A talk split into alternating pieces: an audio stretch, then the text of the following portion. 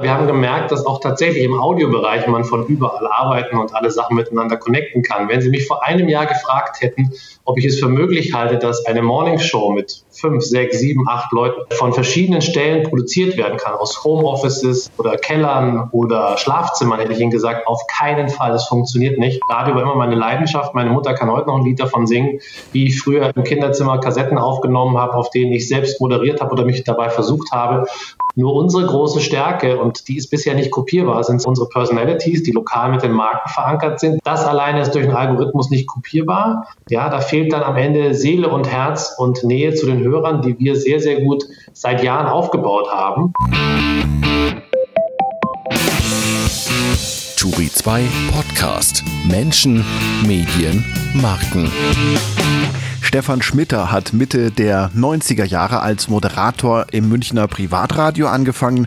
Heute ist er der wichtigste Radiomanager in Deutschland. Als CEO von RTL Radio wacht er über die Radiobeteiligung der Kölner Mediengruppe und als Audiochef ist er für die Audiostrategie von Ganz Bertelsmann zuständig. Wir sprechen mit ihm eine knappe halbe Stunde lang über das neue RTL Audio Center in Berlin. Da finden in diesen Tagen die ersten Produktionen statt. Schmitter erklärt erklärt, wie RTL mit Podcasts Geld verdient und es geht um das Tauziehen mit dem großen Konkurrenten Spotify. Dieses Gespräch gibt es übrigens auch als Video in leicht verkürzter Form, dafür aber mit vielen Fotos und auch Videos aus dem neuen Audio Center von RTL. Den Link gibt es in den Show Notes. Ich bin Markus Tranto, Chefredakteur von Turi 2. Herzlich willkommen zu einer neuen Folge des Turi 2 Podcasts. Herr Schmitter, gerade haben Sie ja was eigentlich? Ein Funkhaus würde man früher sagen, äh, ein neues Funkhaus in Betrieb genommen. Ähm, jetzt ist es das RTL Audio Center Berlin. Warum sind Räume fürs Radio überhaupt wichtig? Das sieht ja da draußen keiner. Ja, sehr gute Frage. Also zunächst mal, man hätte klassisch gesagt, es ist ein Funkhaus, aber wir haben es jetzt aus gutem Grund Audio Center genannt weil ich glaube, dass sich auch das Thema Audio in den letzten Jahren, aber vor allem in den letzten Monaten sehr stark entwickelt hat und vor allem auch in die Zukunft gewandt ganz, ganz viele neue Perspektiven bekommt. Und das bedeutet dann auch, dass man neue Produktionsabläufe und Produktionsmöglichkeiten herstellen muss. Dazu kommt jetzt noch Corona und New Work. Und all das haben wir versucht, im neuen RTL Audio Center in Berlin abzubilden. Also sehr weit nach vorne gedacht, so ein bisschen in die Zukunft, um auf alles, was da so kommt, vorbereitet zu sein. Wenn ich mich an die Frühzeiten des Radio erinnere, da waren äh, Radiostudios kleine, dunkle Räume vollgestopft mit Technik. Das ist also vorbei, ja?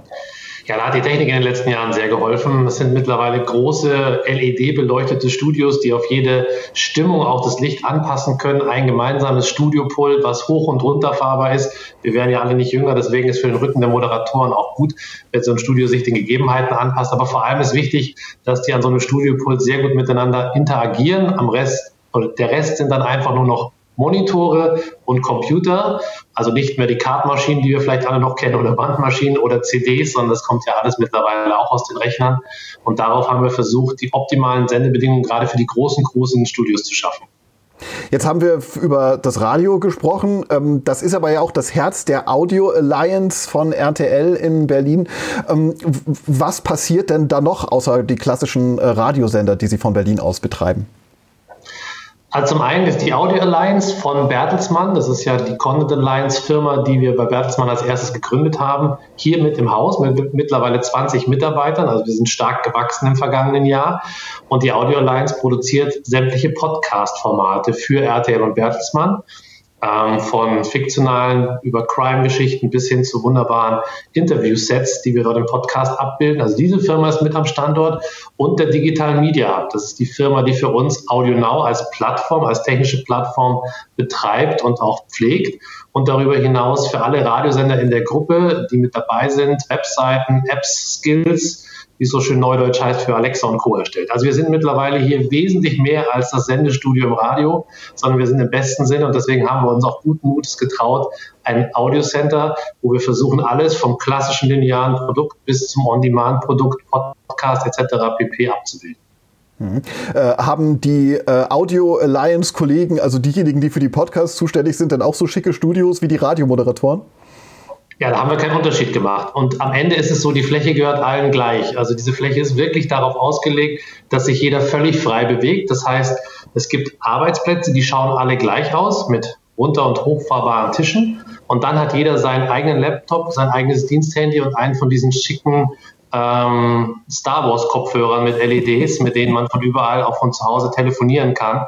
Also wir wollen möglichst große Flexibilität auf der Fläche. Ich glaube, das ist in der Zukunft auch notwendig, weil es werden sich die einzelnen Wege und einzelnen Ausspielmöglichkeiten mischen und die Kollegen sollen immer die Chance haben, in den Teams zusammenzuarbeiten und in das Studio zu gehen, wo es für das Projekt am besten ist und wo sich alle am wohlsten fühlen. Und deswegen sind es hier alles Flächen für alle, um für jeden Einzelnen die besten Arbeitsbedingungen zu schaffen. Ähm, Sie hatten gerade schon angesprochen, dass sich ja durch Corona ein bisschen was verändert hat. Äh, das Radio hat gelernt, dass es auch aus dem Homeoffice funktioniert in diesem Jahr, zumindest streckenweise. Ähm, wie reagieren Sie auf diese Entwicklung mit diesen neuen Räumen? Ja, das Lustige ist, die Räume sind ja vor fast vier Jahren in die Planung gegangen. Da war von Corona noch nichts zu sehen und wir haben damals schon versucht, ganz weit nach vorne zu denken, weil ich der Auffassung war, zusammen mit den Kollegen, dass äh, man einfach andere Möglichkeiten des Arbeitens braucht. Also keine Hasenstelle mehr, in denen zwei Leute sitzen, die sich den ganzen Tag hinter verschlossenen Türen einsperren, am besten auch ohne Fenster hinter der Buchentür, sondern dass wir dort ganz neue Möglichkeiten der Kommunikation brauchen. Und wir sind jetzt total glücklich, dass wir anscheinend so weit nach vorne gedacht haben, dass diese neue Fläche eben jetzt auch für Nach-Corona-Zeiten, also sowohl was das Remote-Arbeiten von zu Hause, das gesamte technische System ist darauf ausgerichtet, dass jeder an jedem Punkt der Erde arbeiten und auf alle Systeme zugreifen kann, über Schnittsysteme, Archive etc. pp. Und dass wir hier, wie gesagt, die Möglichkeiten schaffen, dass man sich von ganz kleinen Räumen, in denen man selbst schneidet, vertont, entwickelt, bis hin zu größeren Konferenzräumen, in denen man sich wohlfühlen äh, soll. Ich sitze hier zum Beispiel gerade im Raum Berliner WG, äh, dass man da sehr kreativ und immer flexibel miteinander arbeiten kann. Und äh, wie muss ich mir das mit dem Podcast vorstellen, wenn jetzt in Hamburg beim Stern ein Podcast aufgenommen wird, sozusagen mit Redakteurinnen und Redakteuren, dann ähm, wird das bei Ihnen in Berlin geschnitten oder wie funktionieren da die Workflows? Naja, das ist ja das Schöne an Corona. Wir haben gemerkt, dass auch tatsächlich im Audiobereich man von überall arbeiten und alle Sachen miteinander connecten kann. Wenn Sie mich vor einem Jahr gefragt hätten, ob ich es für möglich halte, dass eine Morningshow mit fünf, sechs, sieben, acht Leuten oder ein Podcast mit mehreren Protagonisten äh, von verschiedenen Stellen produziert werden kann, aus Homeoffices oder Kellern oder Schlafzimmern, hätte ich Ihnen gesagt, auf keinen Fall, das funktioniert nicht. Wir mussten dann im ersten Corona-Lockdown reagieren ähm, waren im Podcast-Bereich da Gott sei Dank schon sehr weit vorne, haben das dann übernommen auch für die Radioprogramme. Und es ist tatsächlich so, hier sitzt der Produzent in Berlin, ist dann connected mit den Kollegen über Leitung, entweder zu Brunner und Ja oder aber auch nach Köln zur Mediengruppe. Und dann wird da gemeinsam der Podcast erstellt, ohne dass man sich sieht, aber das in allerbester Qualität. Wir haben überall Aufnahmemöglichkeiten geschafft, vor allem auch die Studios bei Brunner und Ja sind sehr schön geworden. Aber es läuft hier inhaltlich zusammen, wird hier dann fertig geschnitten und wird dann technisch für alle Ausspielwege, also alle Plattformen, AudioNow und äh, vielleicht auch die Konkurrenzprodukte entsprechend ausgespielt. Lassen Sie uns genau über Audio Now ähm, gleich noch mal ein bisschen sprechen. Das schieben wir noch ein bisschen nach hinten. Äh, vorher würde ich gerne mit Ihnen über Podcasts grundsätzlich sprechen. Ich habe es in der Anmoderation gerade schon ein bisschen angedeutet. Entdecken Sie gerade das Hören ein bisschen wieder? Ja, ich persönlich ja nicht. Ich mache ja seit 25 Jahren nichts anderes als hören. Ich habe ja selbst auch moderiert und Radio war immer meine Leidenschaft. Meine Mutter kann heute noch ein Lied davon singen, wie ich früher im Kinderzimmer Kassetten aufgenommen habe, auf denen ich selbst moderiert habe oder mich dabei versucht habe oder Fußballspiele laut kommentiert habe. Gerade immer, wenn ich zu Weihnachten ein neues Tippkick oder Kickerspiel bekommen habe, dann war es besonders laut in meinem Zimmer. Also für mich war das Hören immer schon was ganz Besonderes. Ich glaube, dass das Hören deswegen gerade so eine Renaissance erlebt, weil wir unser Organ der Ohren wiederentdecken. Wir beide, wie jetzt gerade auch, sitzen den ganzen Tag mit Corona nochmal verstärkt vor Bildschirmen. Die ganze Zeit sind die Augen belastet auf kleineren oder größeren Bildschirmen. Und ich persönlich, aber ich glaube auch viele andere Menschen sind froh, wenn am Abend oder im Zug oder mal beim Augen zu machen im Flieger mal die Ohren mitarbeiten dürfen. Und wir haben ja immer auch im Radiobereich gesprochen davon, dass wir das Kino im Kopf sind. Und das werfen wir jetzt auch gerade im Podcast-Bereich an. Wenn Sie dort in einer ganz intimen 1 zu 1 Situation mit Kopfhörern im Ohr sich dann selbst ein Bild von der Situation machen, den Menschen einfach nur zuhören, ihre Augen entspannen, Und ich glaube, dieses Bildschirmthema auf der einen Seite führt dazu, dass man dann auch nach acht, neun Bildschirmstunden dann für Entlastung sorgen will und sehr froh ist, wenn die Augen mal zugemacht werden können und die wunderbaren Ohren und das wunderbare Hören dann zum Zug kommt. Nun ist ähm, Audio äh, bzw. Podcast eine äh, Investitionsgeschichte für Sie. Da stecken Sie momentan viel Geld rein. Ähm, wie rechnet sich das? Im äh, Radio verdienen Sie ja deutlich mehr, womöglich auch mit deutlich weniger Aufwand. Ja, aber das Radio hat ja auch mal klein begonnen. Also ich habe ja bei einem kleinen Privatsender in München begonnen, Radio 96.3 und als ich mit dem Geschäftsführer äh, gesprochen habe vor ein paar Jahren, wie das so war, da war ja am Anfang auch nicht sofort der große Geldtopf. Da hat sich ein Medium, auch gerade Privatradio damals gegen das öffentlich-rechtliche äh, Rundfunklager dann auch entsprechend entwickelt. Genauso ist es im Podcast-Bereich. Das ist ein Bereich, der jetzt seit ein, fast zwei Jahren so langsam ins Rollen kommt. Die Menschen entdecken das für sich. Gerade auch Corona hat uns nochmal einen großen Push gegeben in Reichweite und Nutzung. Und deswegen glaube ich, dass wir da insgesamt auf einem sehr, sehr guten Weg sind, vor allem wenn man die Entwicklung der Werbeumsätze sieht. Also obwohl es wir ein Corona-Jahr hatten, haben wir Monat für Monat höhere Umsätze geschrieben und sind mit der Umsatzentwicklung weit vor dem, was wir eigentlich erwartet haben, weil die Kunden dieses Medium Podcast, die werbliche Situation, die dort entsteht, diese nahe Kombination aus Moderator und Werbeaussage, die nahe Kombination aus speziellem Content, der genau zu meinem Produkt passt, von den Kunden sehr gutiert wird. Und wir haben eben auch von Kundenseite sehr, sehr gute Rückläufe, was dann eben passiert, was gekauft wird oder eine Webseite angeklickt wird. Also Podcast hat eine sehr hohe Werbewirkung. Die Menschen sind gewohnt, dass es dort Werbung gibt im Podcast, akzeptieren das auch. Und von daher bin ich der festen Überzeugung, dass diese Investments sich am Ende auch auszahlen werden. Natürlich ist es so, wenn man so viel Geld in die Hand nimmt, aber das ist uns bei Bertelsmann und der Content Alliance klar, dann ist man sicher nicht im ersten Jahr gleich auf der positiven Seite. Aber wenn ich die Zeichen mal ganz nüchtern anschaue, dann denke ich, dass wir 2021 schon sehr, sehr nah rankommen, je nachdem, wie Corona uns jetzt auch noch im Griff hat. Das heißt, ähm, äh, Sie sind auf dem Sprung zur Profitabilität? Ja, also wie gesagt, 2020 haben wir es noch nicht geschafft, aber 2021 würde ich sagen, sind wir auf einem sehr guten Weg. Kann ich Ihnen dann aber seriös beantworten Ende des nächsten Jahres. Wann wollen oder müssen Sie denn profitabel sein? Also müssen, mal gucken. Aber wir haben natürlich einen Businessplan eingereicht und haben uns vorgenommen, drei bis fünf Jahre äh, zu haben und, und auch uns zu geben für das Medium, um dann profitabel zu sein. Wir sind ein bisschen besser unterwegs. Wir sind ja nächstes Jahr dann im Jahr zwei und äh, wir sehen von Kundenseite eben ein großes, großes Feedback zu Podcasts. Viele, die jetzt das Medium auch für sich entdecken, auch von ihrer Agentur gehört haben, dass man da sehr gute Werbewirkung erzielen kann. Und von daher glauben wir, dass in der Kombination mit neuen Formaten, neuen spannenden Formaten, mittlerweile gibt es in Deutschland eben auch sehr viel, sie müssen jetzt schon sehr dezidiert mit neuen Formaten um die Ecke biegen, dass wir da auf einem sehr guten Weg sind. Also momentan äh, ist die Kurve permanent ansteigend. Sie haben gerade schon diese spezielle Situation auch für die Werbung beschrieben, wenn der äh, Moderator äh, selbst die Werbung spricht. Es gibt nur noch andere Werbeformen, aber die ähm, Presenter-Formen sind ja die, die durchaus auch ein bisschen umstritten sind. Ähm, können Sie verstehen, wenn ein Journalist sagt, äh, hier ein Chefredakteur meinetwegen einer Zeitschrift, der dann plötzlich in, einem, in einer Werbeeinblendung, die er selbst spricht, äh, die Vorzüge des neuen Opel oder eines anderen Autos ähm, äh, preisen muss, dass er sich dabei vielleicht nicht ganz wohl fühlt? Kann ich absolut verstehen, machen wir aber auch so nicht. Also zum Beispiel unsere Formate bei NTV sind komplett frei von Host-Reads. Die haben nur einen Pre-Stream und einen Backstream, also am Ende des Podcasts. Ähm, die Host-Reads müssen optimal sowohl zu der Person passen als auch zum Produkt. Und da gibt es einfach Kombinationen, die funktionieren nicht. Und es gibt Kombinationen, die funktionieren sehr gut. Und die versuchen wir für den Kunden zu schaffen, weil dann die Werbewirkung wesentlich höher ist. Also wir zwingen sicher keinen Moderator oder auch keine ähm, journalistische Einheit dazu, irgendeinen Host-Read zu machen, mit dem sie sich am Ende nicht wohlfühlen oder der nicht dazu passt. Das wäre, glaube ich, kontraproduktiv. Mhm. Aber Host-Reads sind das, was tatsächlich am besten funktioniert, oder? Ja, das funktioniert am allerbesten und wird von Kunden auch am meisten nachgefragt, weil es natürlich eine unglaublich äh, intime, sehr nahe Situation ist, wenn der Host unterbricht und sagt, ich hätte da nochmal irgendwas für Sie, worauf ich hinweisen will, gerade wenn es optimal zum Produkt passt. Mein Lieblingsbeispiel ist ja immer der Angler-Podcast. Wenn der Host dann am nach 20 Minuten was über Angeln erzählt oder über neueste Köder oder über Haken, die besonders schnell die Fische fangen, dann treffen Sie ja idealerweise genau auf den Konsumenten und treffen genau das Mindset. Und dann haben Sie natürlich eine Verbindung aus Thema und Werbung, die optimal funktioniert. Und das versuchen wir eigentlich, indem wir oder wie wir auch diese Podcasts verkaufen, wie wir die Kunden auch beraten, so gut es geht, in jedem Podcast auch herzustellen.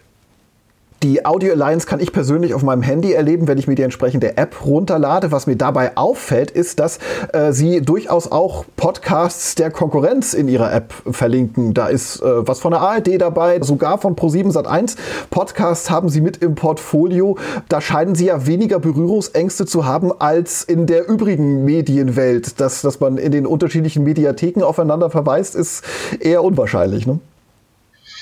Ja, da haben wir natürlich bei Audio jetzt einen großen Vorteil gehabt. Wir sind bei Null gestartet und ich bin der festen Überzeugung, das ist ja dann ein, ein, ein neues Feld, ein neues, äh, eine neue Plattform, dass der User, der das natürlich von unseren Mitbewerbern wie Spotify oder auch Apple gewohnt ist, dass der den größtmöglichen Content dort haben will. Also wir sehen ganz klar, unsere Originals, wie bei allen anderen auch, sind die größten Treiber für die Nutzung. Aber wenn man das eben durch ein Original antriggert und die Leute auf die Plattform holt, dann wollen sie auch das Angebot der Hits und der besten Podcasts und ein sehr breites Angebot von öffentlich-rechtlich über die großen Verlage bis hin äh, zu privaten Mitbewerbern. Und das funktioniert sehr gut und hat uns bei Audio Now tatsächlich in hoher Geschwindigkeit, würde ich sagen, zur drittmeist genutzten Plattform in Deutschland gemacht, weil wir eben dieses Angebot gekoppelt mit unseren eigenen Originals anbieten.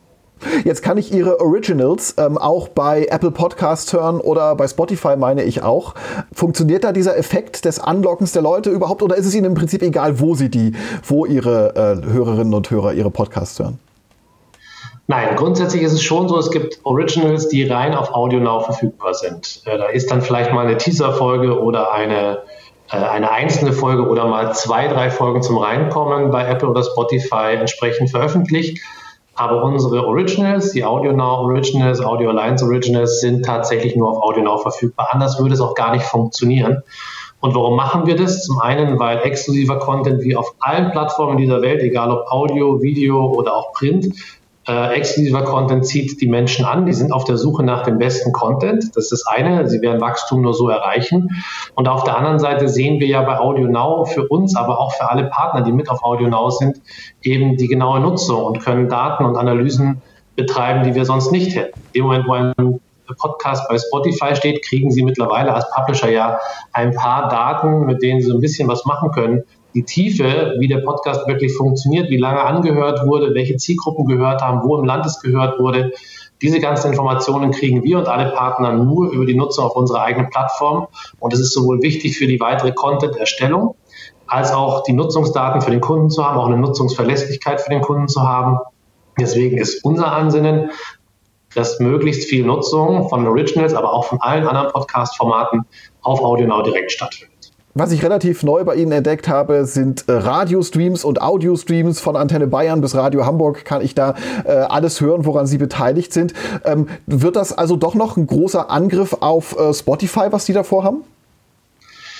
Naja, großer Angriff auf Spotify muss man mal gucken. Prinzipiell ist es erstmal so, dass wir die Radiosender im Portfolio haben, dass wir mittlerweile sehr, sehr viele Streams auch selbst programmieren und äh, wenn Sie so die Nutzung bei Spotify und andere Musikplattformen sehen, dann wird diese Nutzung der reinen Playlisten, die irgend, irgendwie zu einer Stimmung passen, sei es Weihnachten oder Candlelight Dinner oder Wellness oder Jogging, dass die bei den Konsumenten immer beliebter werden. Es ist nämlich nicht so, dass jeder den ganzen Tag nur vor der Maschine sitzt und versucht, seine Playliste separat und einzeln zusammenzustellen. Die Menschen sind froh und das ist auch der große Erfolg und die große Stabilität für Radio, wenn es jemand für sie kuratiert. So, und da waren wir immer schon die Experten. Und neben Algorithmen haben wir eben auch sehr, sehr viel kompetente Menschen. Und es ist wichtig, dass wir äh, unseren Hörern die Möglichkeit geben, dann diese Streams und diese speziellen Playlists bei uns zu finden, ohne dass sie jetzt an anderer Stelle auf eine andere Plattform müssen und dafür auch noch Geld bezahlen müssen. Von daher probieren wir jetzt ein paar Sachen aus. Es ist, glaube ich, sinnvoll, die Radiostreams auf der Seite zu haben. Es ist sinnvoll, neue und, und die Bandbreite der Streams auch auf der äh, Audio Now zu haben. Ähm, wir testen da gerade, wir gucken, was besonders gut funktioniert. Wir stellen fest, dass solche Radiostreams genauso oder Musikstreams oder Playlists genauso auch wie im Radio zur Verweildauer auf der Plattform führen, weil reiner Wortcontent, dann hören Sie eine Folge, vielleicht auch zwei, aber dann sind Sie meistens schon wieder runter oder vielleicht in einer anderen äh, Betätigung gefangen. In dem Moment, wo Musik läuft, auch nebenbei wird die Verweildauer auf der Plattform höher. Die Menschen suchen dann auch länger nach Inhalten im Podcast-Bereich, nehmen sich mehr Zeit. Und von daher glauben wir, dass das eine sehr gute Symbiose ist. Und es kommt ja nicht von ungefähr, dass Spotify jetzt anfängt, mit Algorithmen Radio nachzubilden und eben diese Playlists anzubieten. Ich denke, wir machen es andersrum. Wir kommen äh, aus der Podcast-Plattform-Seite und gucken jetzt, wie wir Radio- und Musikstreams dort sinnvoll ergänzen können. Bei Spotify ähm, entdecke ich inzwischen äh, Playlists, wo auch Wortbeiträge eingestreut sind. Äh, ist das so der heftigste Angriff des vergangenen Jahres aufs Radio, den die Kolleginnen und Kollegen gefahren haben? Ja, es ist ja der Versuch und da muss man ja auch kein, äh, kein großer Prophet sein. Der CEO von Spotify hat es ja ganz klar gesagt, das nächste, was sie sich jetzt vorgenommen haben, ist Radio anzugreifen. Und natürlich nehmen wir das auch ganz deutlich wahr. Nur unsere große Stärke, und die ist bisher nicht kopierbar, sind zum einen unsere Personalities, die lokal mit den Marken verankert sind. Wir haben starke lokale Marken. Radio in Deutschland ist ein lokaler Markt. Viele Sender in ihren Bundesländern, die besonders stark sind und von den Hörern auch gesucht werden. Und dementsprechend auch der lokale Content gesucht wird, ob das Nachrichten sind oder die Verankerung in den politischen oder wirtschaftlichen Netzwerken in der Stadt. Das alleine ist durch einen Algorithmus nicht kopierbar. Ja, da fehlt dann am Ende Seele und Herz und Nähe zu den Hörern, die wir sehr, sehr gut seit Jahren aufgebaut haben. Und das ist, glaube ich, ein großer Vorteil, den wir auch ausspielen müssen. Nichtsdestotrotz gucken wir natürlich sehr genau drauf, was technisch möglich ist und wie man versucht, dort Radio abzubilden. Und ähm, müssen gucken, was als nächstes kommt. Im Moment ist es so, wenn man die stabilen Radioreichweiten sieht, äh, und vielleicht auch die relativ stabile Nutzung von Spotify jetzt auch gerade in der Krisenzeit, dass ähm, wir jetzt nicht in Angst und vor Angst zittern müssen, dass jetzt auf einen Sitz die Hörer sich irgendwas anderes suchen. Dafür ist die Bindung, die Radio hat und die Bindungskraft, auch weil eben alles kuratiert wird von Personalities, Inhalt über Musik, eine sehr starke und eine große. Und ich denke, wir sollten uns sehr darauf besinnen, dass wir unsere Stärken ausspielen, als zu gucken, was der Wettbewerb. Dann lassen Sie uns zum Ende des Gesprächs ein bisschen in die Zukunft gucken und in das, was Sie mit der äh, Audio Now Plattform, was Sie mit Podcast, mit Audio bei Bertelsmann noch vorhaben. Was sind denn Ihre Pläne für 2021? Was ist von Ihnen zu erwarten? Ja, Audio Now soll weiter wachsen. Zum einen im Podcast-Bereich. Ich glaube, dass es wichtig ist, sehr hochwertige Podcast-Formate und mehr Originals anzubieten. Also das ist ein, ein großes Ziel für die Plattform. Weiter noch in der Bevölkerung äh, Zielgruppen zu erschließen. Podcast ist im Moment ein jüngeres Thema, vor allem von jungen Frauen. Ich glaube, da geht dann auch was, gerade mit den Brands, die wir auch in der Content Alliance haben. Und auf der anderen Seite heißt das Thema ja nicht ähm, Podcast Now, sondern Audio Now. Ich glaube, alles, was im Audiobereich an neuen Entwicklungen da ist und sei es jetzt spezielle Musikstreams oder vielleicht auch die Mischung aus Podcasts und Musik auf der Plattform von speziellen Radiosendern bis hin zu weiteren On-Demand-Angeboten, wo wir auch an der einen oder anderen Stelle mit einer Personalisierung äh, arbeiten. Äh, das haben wir uns für 2021 vorgenommen.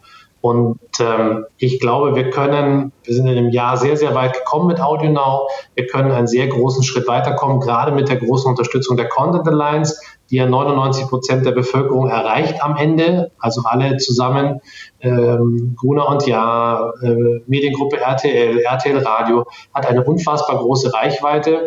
Und ich glaube, wir können da vieles im Audiobereich dem Hörer noch näher bringen und ähm, das haben wir jetzt insgesamt im Fokus nach diesem Startjahr, was hinter uns liegt.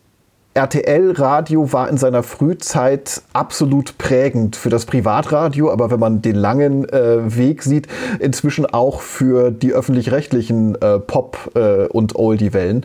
Ist es vorstellbar, dass äh, sowas wie die Plattform Audio Now das in Sachen Podcasts auch noch schafft oder sind Sie dafür womöglich zu spät dran?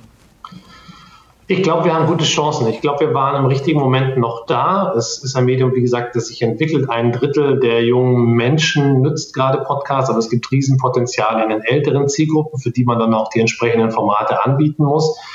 Ich glaube, so wie wir es an vielen Stellen schon gesagt haben und vielleicht an manchen Stellen auch schon sind, wir können der Local Hero für Audio in Deutschland werden. Dafür haben wir die nötige Power der Content Alliance im Rücken, die nötigen Investments von Bertelsmann. Enge Verbindungen auch durch meine Person mit dem Fernsehen, wo wir vieles auch gemeinsam anstoßen können im TV und parallel im Audiobereich. Also wir haben einzigartige Möglichkeiten und ich glaube, wenn wir die alle auf die Straße bringen und unser gesamtes Potenzial abrufen, dann muss uns da überhaupt nicht bange sein, dann haben wir, glaube ich, richtig, eine richtig große Chance, einer der Keyplayer hier im Markt zu werden. Und wenn man so das eine oder andere Pitching sieht, was wir mit Spotify und Apple haben an verschiedenen Stellen, dann muss man schon sagen, die nehmen uns schon sehr als sehr ernsthaften äh, Wettbewerber und Mitbewerber wahr. Herr Schmitter, ganz vielen Dank für das Gespräch. Danke Ihnen. Turi 2 Podcast. Abonnieren Sie uns unter turi2.de slash podcast sowie bei Spotify, iTunes, Deezer und Audio Now.